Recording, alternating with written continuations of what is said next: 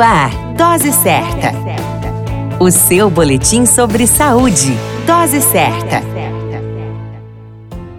Olá, eu sou Júlio Cazé, médico de família e comunidade, e esse é o Dose Certa, seu boletim diário de notícias. E o tema de hoje é preocupações.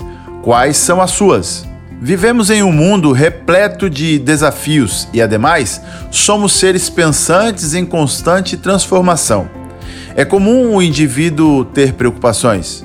De acordo com alguns estudos esporádicos realizados, o que mais preocupa os brasileiros é o colapso no sistema de saúde, a sua segurança e as incertezas futuras. Afinal, preocupar-se vale a pena? Uma das grandes consequências das preocupações são os transtornos ansiosos. Manter-se preocupado por longos períodos além de ser tóxico, inibe a criatividade e a possibilidade de realizar outras atividades, como por exemplo, estar disponível para os filhos. Algumas dicas como providenciar tempo para as preocupações, não viver por antecipação, manter pensamentos positivos, cuidar do tempo e viver intensamente ou permitirá ter outro percurso mais ameno e livre de preocupações.